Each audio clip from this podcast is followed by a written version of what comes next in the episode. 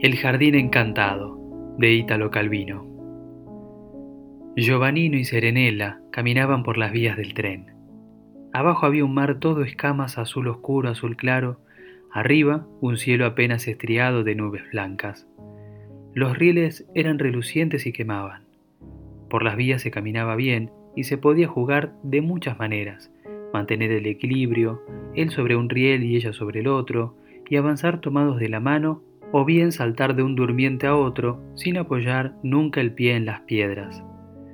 Giovannino y Serenela habían estado cazando cangrejos y ahora habían decidido explorar las vías, incluso dentro del túnel. Jugar con Serenela daba gusto, porque no era como las otras niñas, que siempre tienen miedo y se echan a llorar por cualquier cosa. Cuando Giovannino decía, vamos allá, Serenela lo seguía siempre sin discutir. Deng Sobresaltados, miraron hacia arriba. Era el disco de un poste de señales que se había movido. Parecía una cigüeña de hierro que hubiera cerrado bruscamente el pico. Se quedaron un momento con la nariz levantada. Qué lástima no haberlo visto. No volvería a repetirse. Está a punto de llegar un tren, dijo Giovannino. Serenela no se movió de la vía. ¿Por dónde? preguntó. Giovannino miró a su alrededor, con aire de saber, señaló el agujero negro del túnel que se veía ya límpido, ya desenfocado a través del vapor invisible que temblaba sobre las piedras del camino.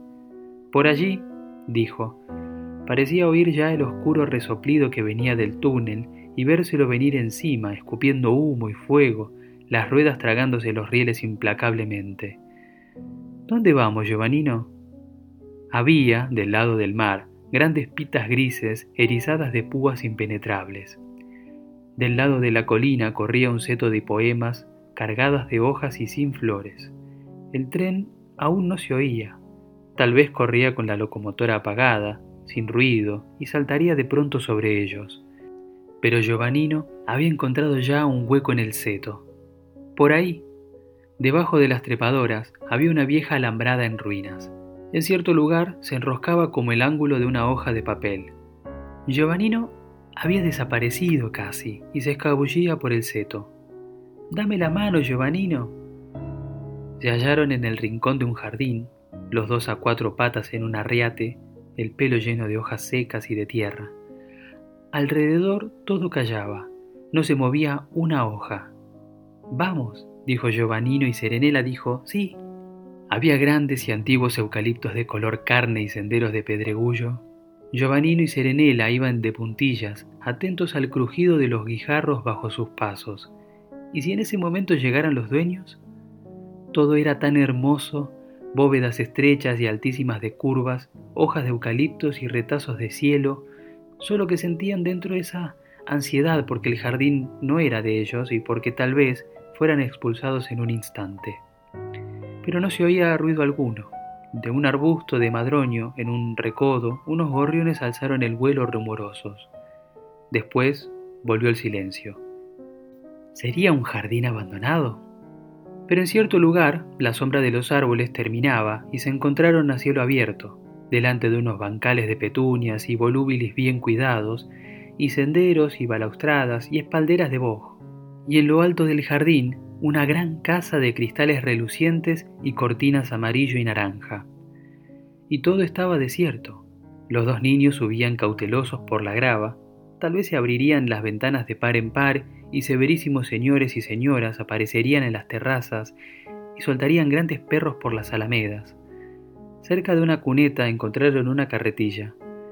Giovannino la cogió por las varas y la empujó. Chirriaba cada vuelta de las ruedas con una especie de silbido Serenela se subió y avanzaron callados, Giovannino empujando la carretilla y ella encima, a lo largo de los arriates y surtidores. Esa, decía de vez en cuando Serenela en voz baja, señalando una flor. Giovannino se detenía, la cortaba y se la daba. Formaban ya un buen ramo, pero al saltar el seto para escapar, tal vez tendrían que tirarlas. Llegaron así a una explanada, y la grava terminaba, y el pavimento era de cemento y baldosas y en medio de la explanada se abría un gran rectángulo vacío, una piscina. Se acercaron. Era de mosaicos azules, llena hasta el borde de agua clara. ¿Nos zambullimos? preguntó Giovannino a Serenela. Debía de ser bastante peligroso si se lo preguntaba, y no se limitaba a decir al agua.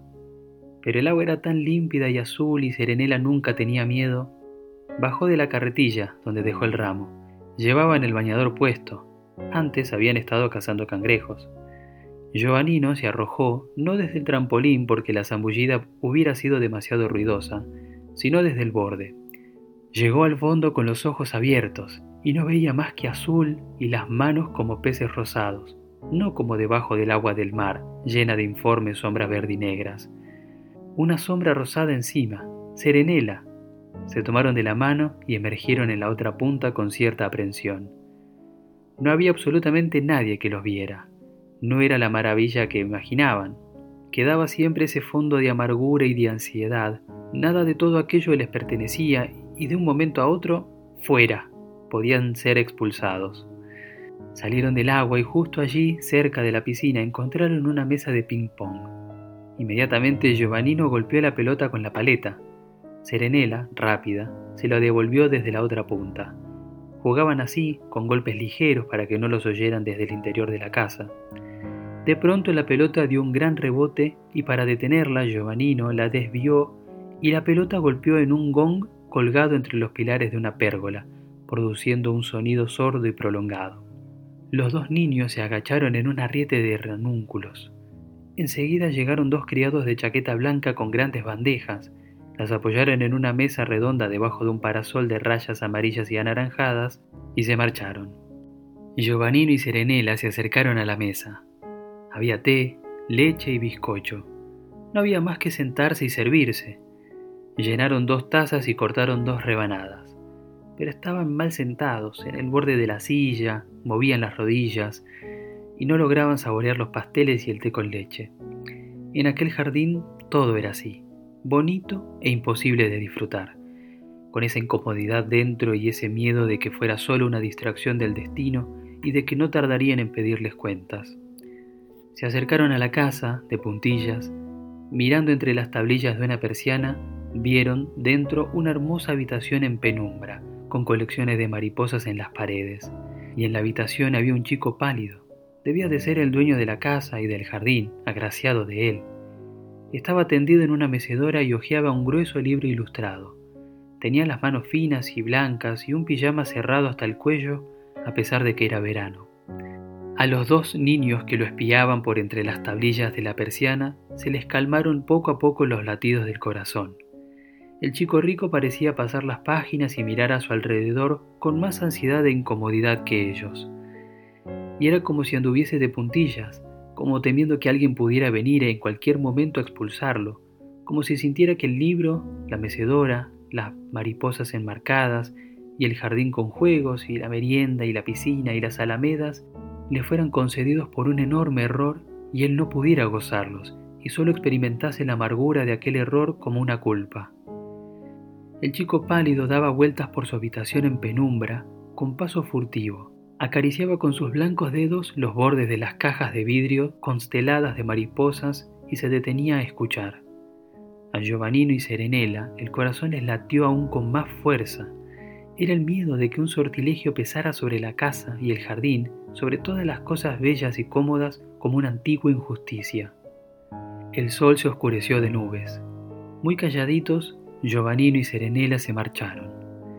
Recorrieron de vuelta los senderos, con paso rápido pero sin correr, y atravesaron gateando el seto.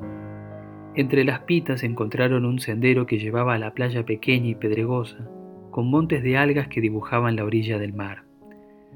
Entonces inventaron un juego espléndido, la batalla de algas. Estuvieron arrojándoselas a la cara a puñados hasta caer la noche.